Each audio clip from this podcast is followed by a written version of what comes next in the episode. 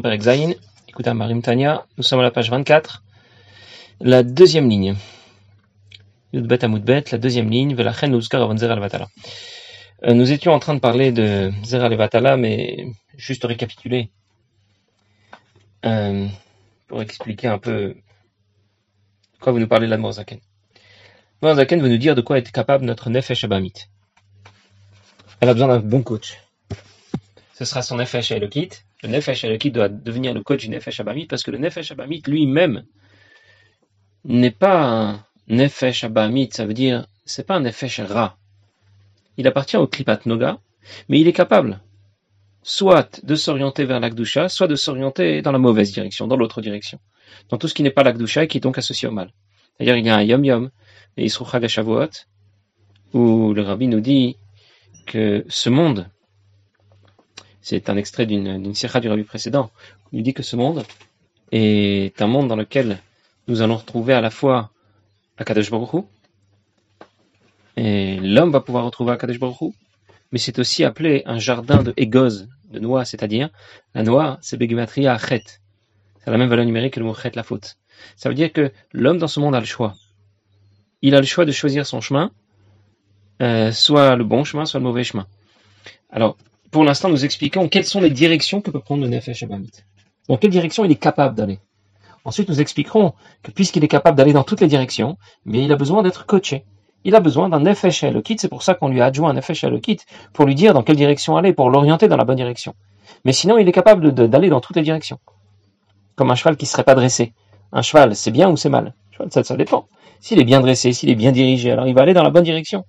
Mais si on laisse aller, alors il est capable d'aller dans toutes les directions. Il peut aller dans une bonne direction. Il peut casser des choses et faire n'importe quoi. Et c'est ce qu'il en est de notre Nefesh Abamit. Alors pour l'instant, qu'est-ce que nous avons dit de notre Nefesh Abamit Si on veut récapituler un peu tout ce qu'a dit l'Admor Azaken depuis le début du Père. Il est capable de rejoindre l'Akdusha lorsqu'il va utiliser les éléments permis de la création, les Shem Shamaim. Il est capable de plonger du côté des Klipot. Par exemple, lorsqu'il va utiliser les éléments permis de la création, les Shem Tava, pour son seul plaisir. La réparation est facile parce qu'il s'agissait d'éléments permis. Il suffira de faire tchouva, d'utiliser la force que lui ont apporté ces éléments dont il a profité pour étudier la Torah et pour prier. Une autre des directions que peut prendre le Nefesh Abamit peut faire des. Et dans ce cas, ce sera plus compliqué à réparer parce que les éléments dont il a profité, les éléments du monde, de la création dont il a profité, étaient interdits et dans ce cas, il n'y aura de réparation et de récupération que lorsque Mashiach viendra ou lorsqu'il aura fait une tchouva mais à Varaba, une tchouva motivée par un amour extrêmement profond pour Akadosh Baruch. Même si on lui pardonne à lui la faute qu'il a commise, lorsqu'il aura fait tchouva, une tchouva sincère et complète, basique. Mais les conséquences de sa faute ne seront réparées, ne seront récupérées que lorsque Mashiach viendra ou lorsqu'il aura fait une tchouva exceptionnelle. Et puis nous avons abordé une autre direction que peut prendre le Nefesh Abamit, Zera Levatala. Et nous avons dit, cette faute, même si elle appartient à ce qui est interdit, mais du coup la réparation de cette faute est plus simple. Il suffit de faire une tchouva convenable et de penser convenablement aux mots lors de la tfila de Kriyat Shalamita dont on a beaucoup parlé la dernière fois.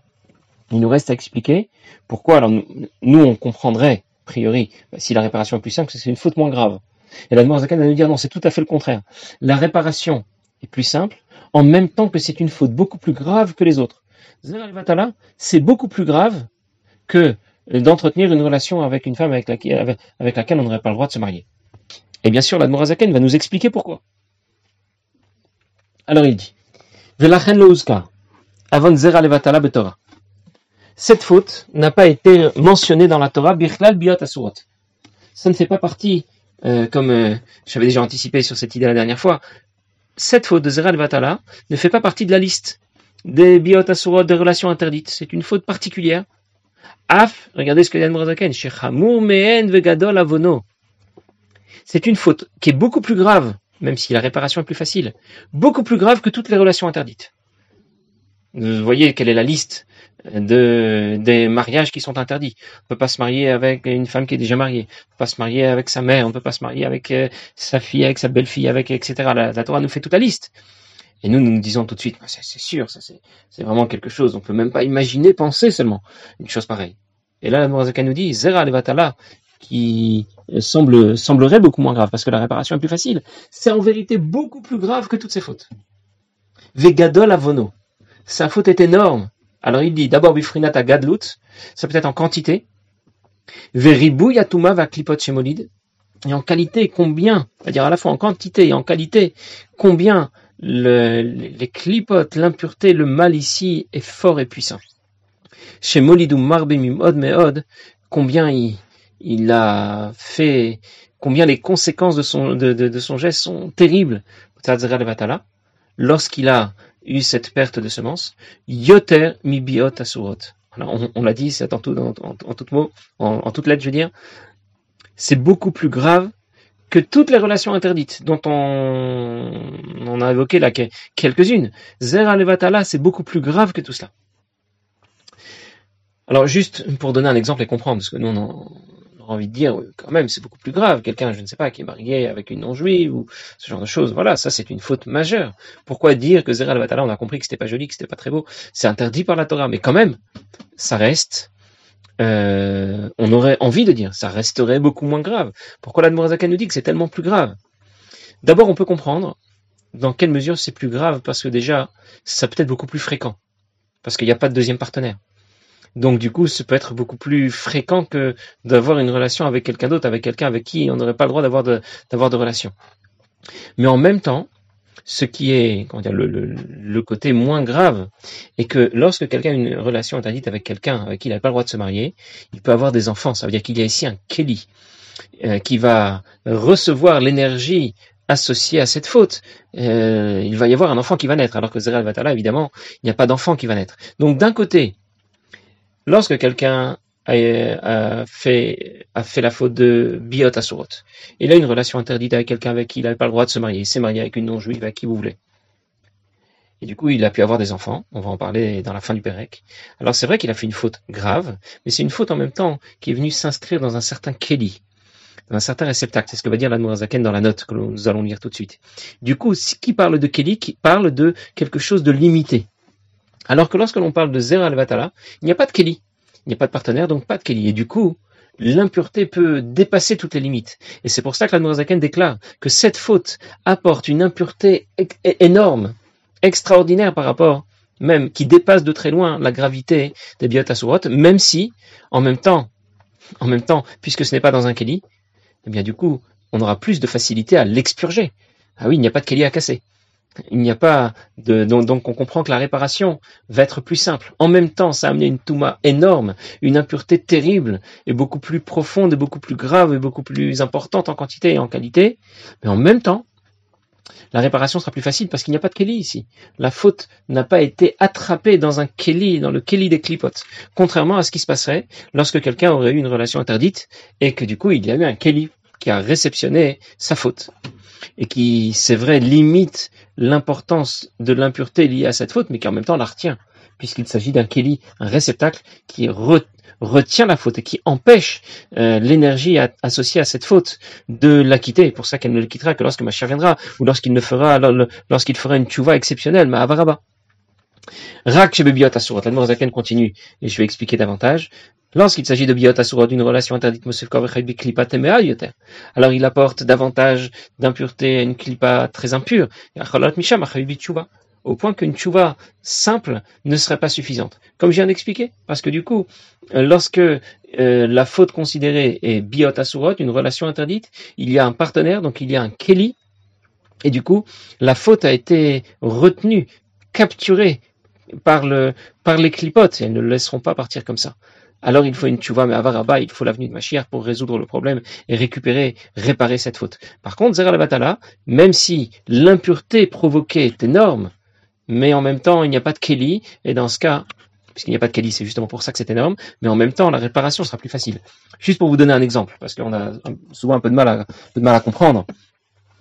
Prenons reprenons l'exemple de l'alimentation qui revient souvent quand on évoque ce genre de sujet ou de n'importe quel autre plaisir. Mais bon, avec, l'alimentation, on comprend un peu mieux de quoi on parle parce que c'est déjà plus sensible pour nous. Imaginez quelqu'un qui est un passionné dans tous les domaines. Ça veut dire qu'il s'intéresse à tout. Mais pas, il s'y intéresse pas seulement. Il est passionné. Il est passionné par le football, par les voitures, par les pizzas, par tout, ce que vous voulez. Voilà, tout, tout l'intéresse. Il est un multi, multi passionné. Évidemment, autant il aura de passion pour telle et telle chose, ce sera d'autant moins de passion pour la Torah et pour les mitzvot. Euh, comme euh, euh, ce qu'a déclaré, ce qui a été déclaré à la mère de Yaakov et Esav lorsque elle est allée consulter euh, de Shemev, on lui a dit qu'est-ce qui se passe à l'intérieur? Elle a deux enfants à l'intérieur de lui et chez Zekam Zenofel, ou le Om Ilom Yematz, lorsque l'un prend le dessus, eh bien c'est l'autre qui diminue. Ça veut dire que entre la Kedusha et la Klipa, les choses euh, se font selon le système des vases communicants. Plus tu as de passion pour les choses de ce monde, il y a des choses qui t'intéressent, il y a des choses qui te plaisent, moins tu as de passion pour la Torah et pour les mitzvot. Tu peux déclarer ce que tu veux. C'est la réalité. Et donc quelqu'un qui aurait, euh, qui déborderait, qui sera un, passionné, chaque fois qu'on lui parle de quelque chose, il s'y intéresse. L'astronomie, la culture, la musique, ce que vous voulez. Très bien. Imaginez maintenant une deuxième personne. Il n'a pas de passion pour tout et n'importe quoi. Il n'a qu'une seule passion, mais alors, il ne pense qu'à ça. Il est obsédé par ce qui l'intéresse. Euh, disons que ce soit la musique par exemple. Alors c'est pas seulement un mélomane, c'est il est 24 heures sur 24 avec des oreillettes, avec des, écouteurs dans les oreilles, et il écoute, et il réécoute, et il ne pense qu'à ça, il ne rêve que de ça. Voilà. Alors lui aussi, on a, on a compris qu'il va avoir du mal à être passionné par la Torah et par les mitzvot. Il fera peut-être des mitzvot, il va peut-être étudier la Torah, mais le cœur n'y sera pas parce que son cœur est ailleurs. Alors on a compris quelle différence il y a entre le premier et le deuxième. Mais on peut au moins leur parler à ces deux premières personnes, on peut déjà leur parler, leur dire écoute, la musique c'est bien, les voitures, le football c'est sympathique, mais tu sais, il y a quelque chose qui a encore plus d'intérêt, la Torah, les mitzvot, comme ce que nous avons expliqué dans le Perek, nous fusionnons avec Akadosh Baruch Hu, etc. Il y a déjà quelqu'un à qui parler. Imaginez maintenant une troisième personne. Mais alors lui, il n'a pas seulement euh, une passion, il n'a pas seulement une passion qui est devenue chez lui une obsession. C'est que c'est en plus, ça concerne pas la musique ou, ou les belles voitures. Ça concerne il est vraiment passionné, obsédé par quelque chose de très bas. Si vous voulez l'alimentation, vous pouvez imaginer même quelque chose d'encore plus bas, qui le passionne, il ne pense qu'à ça. Alors avec lui, on a compris que dans la mesure où sa passion est euh, engagée vers quelque chose de tellement bas, de tellement grossier, il y a, y a personne à qui parler. Tu vas quoi? Tu vas lui parler de Torah mitzvot, de la relation privilégiée que tu as avec Dieu par la Torah et par les mitzvot? Ça lui parle même pas. Sa passion, son obsession et concerne un des éléments de la création qui, est tellement bas, tellement grossier qu'il n'y a plus personne à qui parler. Et c'est de lui dont nous parlons lorsque nous parlons de quelqu'un qui commet cette faute que l'on appelle Zera Levatala, une paire de semences. Lui se retrouve justement dans cette situation où euh, vraiment, euh, ce n'est pas juste une faute comme les autres. C'est une faute grossière, la faute la plus vile qui soit, encore plus grave que d'avoir une relation avec quelqu'un avec qui on n'avait pas le droit de se marier. C'est dire la gravité de cette faute, mais en même temps, dans la mesure où il n'y a pas de kelly pour la clipa, ce qu'on va dire la Mozaken tout de suite dans, dans la note, alors la récupération est plus facile, la réparation est plus facile, parce que l'énergie associée à cette faute n'a pas été retenue par un kelly. Regardez dans la note. Ce sont les petites lignes. Lorsque quelqu'un a eu une relation interdite avec quelqu'un d'autre, alors la faute, l'énergie associée à cette faute a été capturée, est, en captivité du côté des clipotes. qui a retenu maintenant l'énergie ici associée à l'akdusha.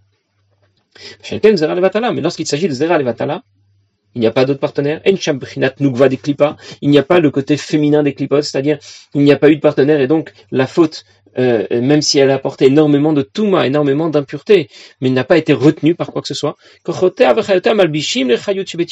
C'est un peu euh, superficiel. Les forces du mal viennent, viennent s'habiller avec cette énergie, mais ne l'ont pas captivée.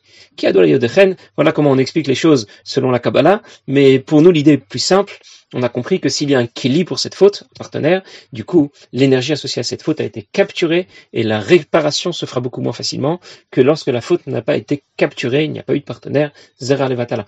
En même temps, même si la réparation est plus facile pour Zera Levatala, mais en même temps, l'impureté que cela a apporté est extrême. Et c'est dire que quelqu'un euh, qui serait euh, confronté à ce genre de faute va avoir beaucoup de mal à avancer. Et il va se demander, mais comment ça se fait quand on me parle de Torah, de mitzvot Ok, j'écoute, j'entends, mais ça me rentre d'une oreille, ça me sort de l'autre. Cette Touma a des conséquences sur notre façon de réfléchir, notre façon de nous comporter. Ça va nous orienter automatiquement dans la mauvaise direction. Et là, il y a cette Mavaraba, Je reprends dans le texte, après la, petite étoile. Sauf s'il va faire une chouva exceptionnelle. Une chouva motivée par un amour très fort pour Akadosh Baruch. Kolkar des notes riot, au point que ces fautes vont devenir des mérites, comme on l'a expliqué, dans, pas dans le shiur précédent, mais je pense dans le shiur encore avant le précédent. Euh, lorsque les fautes peuvent devenir une motivation à faire tchouva, hein, je crois que c'est l'histoire que j'ai racontée au sujet de cette jeune fille qui, euh, qui a raté Yom Kippour, et justement, c'est ce qui l'a motivé à, vouloir s'engager dorénavant dans une vie pleine de Torah et de mitzvot. Donc, je récapitule, juste pour faire un peu d'ordre dans tout ce que nous avons vu. Voilà de quoi est capable notre Nefesh Abamit, il est capable de rejoindre la Gdusha, utiliser les, éléments de ce monde, Shem Shamaim. Il est capable de sombrer du côté des clipotes. Et là, il peut le faire de différentes façons. Soit il utilise les éléments de ce monde, Shem Shamaim, le Shem Ta'ava, juste pour le plaisir.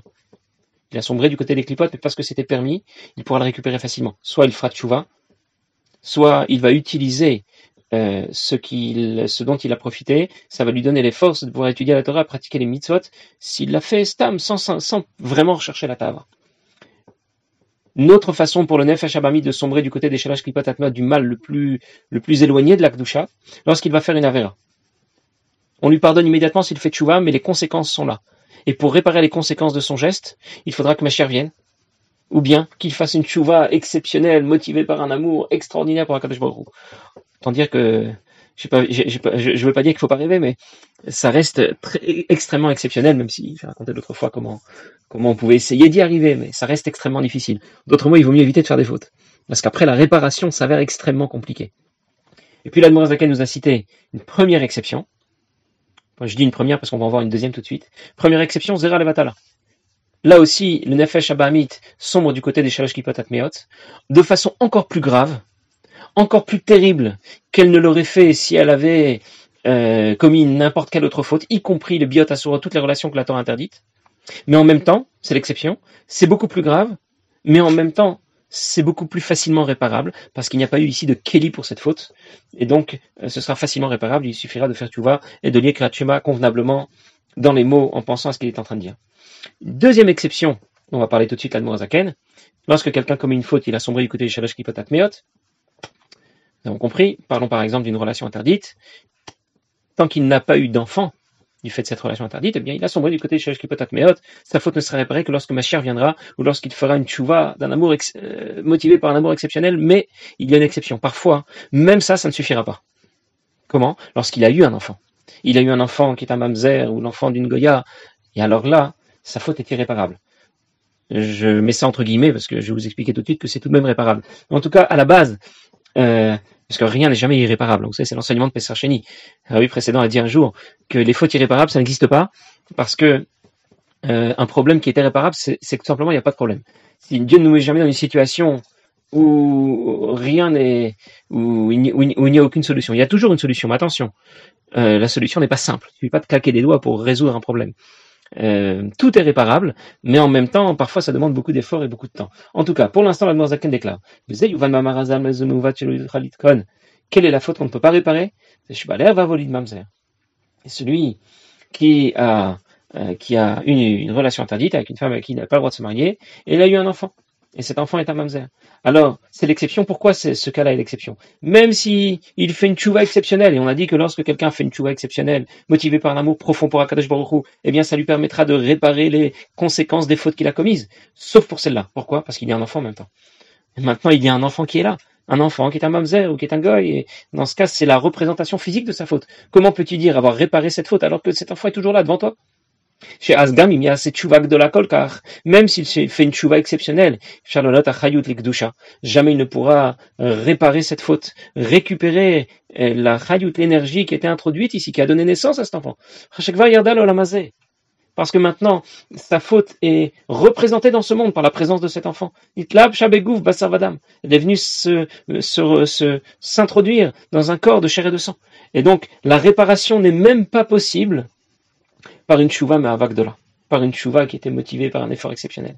Sauf, bien sûr, quand euh, on a fait une chouva mais avaraba, parce que quand on parle de chouva mais avaraba, motivé par un amour exceptionnel, euh, il y a exceptionnel et exceptionnel.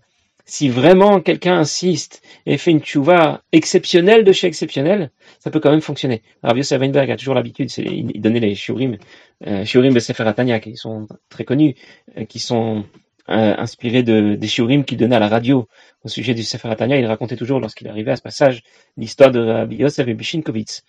C'était un frère qui avait beaucoup de beaucoup de capacités. Il était en mesure de devenir un rave. Euh, pour l'instant, il était un simple melamed, mais il avait vraiment un simple enseignant euh, au Cheder, mais il avait d'énormes capacités. Un jour, il était reçu par l'Admor Zaken. L'Admor Zaken lui a dit, lui a demandé s'il connaissait les Mishnayot Bealpe, c'est tout le chasse de Mishnayot. Il a dit oui. Alors il lui a dit les Mishnayot Sotiot Neshama, c'est les mêmes lettres que Neshama. Euh, tu vas euh, euh, te remarier. Je, crois qu'il s'est remarié parce qu'il avait perdu sa, sa, sa, première épouse. Et, et si un jour on te propose, il lui a dit de devenir rave, il vaut mieux que tu sois un cocher. Lui, il était plutôt destiné à faire carrière en tant que rave Dayan. Et la Zaken lui dit d'être cocher, chauffeur de taxi. Bon, il écoute ce que la Zaken lui a dit. Entre-temps, il n'a pas eu de proposition. Le jour où il a eu une proposition pour devenir un rave, il a compris que c'était le jour où il devait devenir un cocher. Au début, tout le monde l'a pris pour un fou. Ça veut dire quoi Lui qui est en train de vouloir apprendre euh, comment on selle un cheval et comment on l'attelle à la calèche? Bon, il l'a fait, ça a été assez compliqué. Il est devenu un cocher. Euh, après avoir expliqué tout ça à sa femme, euh, euh, qui au départ le prenait un peu pour un fou, elle, a, bien sûr compris. Si la Zaken t'a demandé d'être un cocher, tu vas être un cocher. Et il faisait comme ça des courses, il transportait des passagers, jusqu'à ce qu'un jour il, était, dans une auberge, et là-bas il a fait, je crois que c'était Klatumash à la Mita, ou c'était peut-être une autre fila, c'était peut-être une fila du matin, je me souviens plus de tous les détails de l'histoire. En tout cas, quelqu'un d'autre était dans cette auberge, un juif qui avait euh, abandonné sa famille, sa femme et ses enfants, juif qui était parti se marier avec une non-juive qui avait eu des enfants. Et quand il a entendu Reb, euh, Yosef prier, alors euh, il a eu la volonté de faire tchouva, au point que il a voulu lui parler à Reb Yosef. Il a demandé comment faire. Il en est tombé malade. Il est resté dans l'auberge malade. Et les médecins qu'on a, à qui on a demandé de venir euh, n'arrivaient pas à trouver quel était le problème. Yosef savait quel était le problème.